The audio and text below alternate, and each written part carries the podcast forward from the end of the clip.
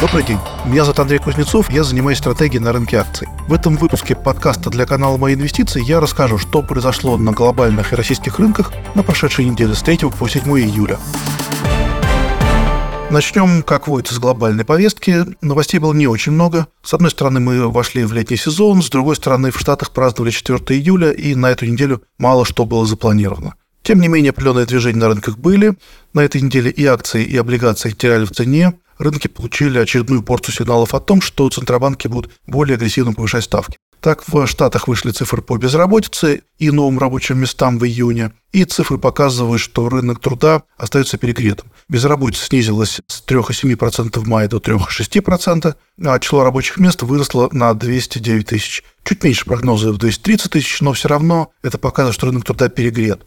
А также неделе были опубликованы протоколы последнего заседания ФРС. И там было показано, что все члены Комитета по открытым рынкам продолжают поддерживать дальнейшее ужесточение денежной политики. Теперь рынки почти полностью уверены, что ставка на следующем заседании будет поднята. Доходности по трежерям поднялись за неделю примерно на 20 пунктов. Доходность по десятилеткам превысила 4%, под двухлетним уже выше 5%. Переходя к Китаю, экономическая активность там остается слабой. Очередным подтверждением стали индексы PMI за июнь. Индексы опустились с 59 до 55. При этом об активных мерах поддержки экономики власти так и не объявили. Народный банк Китая провел раунд снижения ставок на 10 пунктов и пытается противостоять ослаблению юаня, устанавливая курс для ежедневных котировок крепче текущих значений и ожиданий рынка. Также китайские банки снизили ставки по доллару депозитам второй за месяц. Теоретически это должно снизить давление на курс со стороны разницы ставок между Китаем и Штатами. Но, в принципе, Китай сталкивается с большой дилеммой, которая стоит в том, что одновременно защищать курс и поддерживать экономику не получится. Так что, по всей видимости, для юаня остаются серьезные понижательные риски. Переходя к рынку нефти, Саудовская Аравия объявила, что продлевает добровольное сокращение добычи на 1 миллион баррелей в сутки еще на месяц. Одновременно с этим Россия заявила о таком же добровольном сокращении добычи в августе на полмиллиона баррелей уже. Но, впрочем, цена нефти на эти заявления отреагировала не сильно. Бренд вырос с 75 долларов за баррель до 76,5, не так, чтобы значительно. Рынок явно гораздо больше волнует проблема спроса со стороны Китая. Из локальных событий, конечно, главным было ослабление рубля. Курс доллара у нас достигал 92 рублей, евро 100 рублей, и с начала года рубль уже ослаб на четверть. Ослабление рубля связано с целым рядом причин. Это и рост дефицита бюджета, рост импорта, оттоки капитала, причем как от резидентов, так и нерезидентов. Некоторые нерезиденты получают разрешение на выход через правительственную комиссию. Представители ЦБ на неделе неоднократно комментировали динамику курса, но не продемонстрировали какой-либо готовности вмешиваться. Вот лейтмотив их заявлений такой.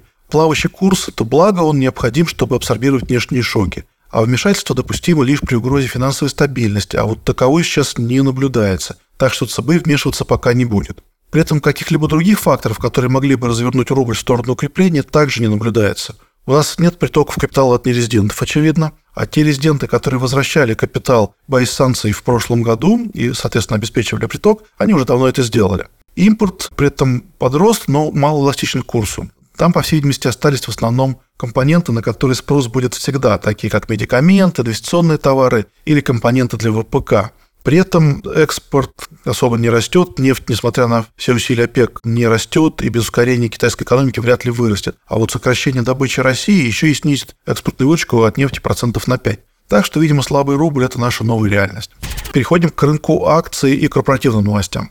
Индекс Мосбиржи по итогам недели прибавил около процента, но это в основном связано с ослаблением рубля. Напомню, что индекс Мосбиржи, естественно, это рублевый индикатор. Лучше рынка предсказуемо себя повели экспортеры, такие как Мечел, Лукойл, Русал, порядка 3-4% прибавили. Ну и прочие представители экспортеров.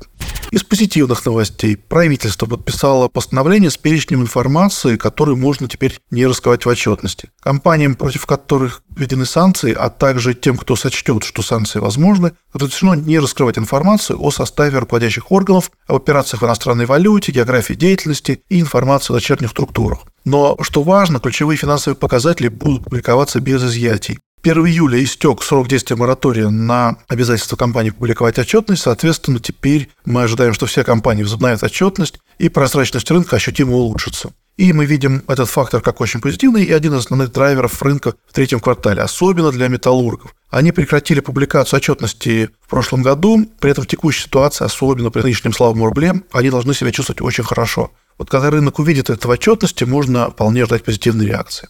К не таким позитивным новостям глава Минцифры Шадаев заявил, что обсуждается введение налога на крупные маркетплейсы в полпроцента оборота для поддержки убыточных отделений Почты России. Характерно, что вот это обсуждение ведется несмотря на то, что основные игроки в этой сфере несут чистые убытки.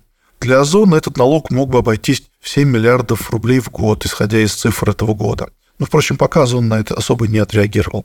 У полюса акционеры утвердили решение не выплачивать дивиденды за прошлый год. Изначально собрание акционеров было назначено на 6 июня, были рекомендованы дивиденды, но собрание не состоялось, потому что накануне собрания были введены санкции против полюса. В итоге кворума не было, собрание не состоялось, и к повторному собранию Совет директоров вынес рекомендацию что дивиденды не выплачивать.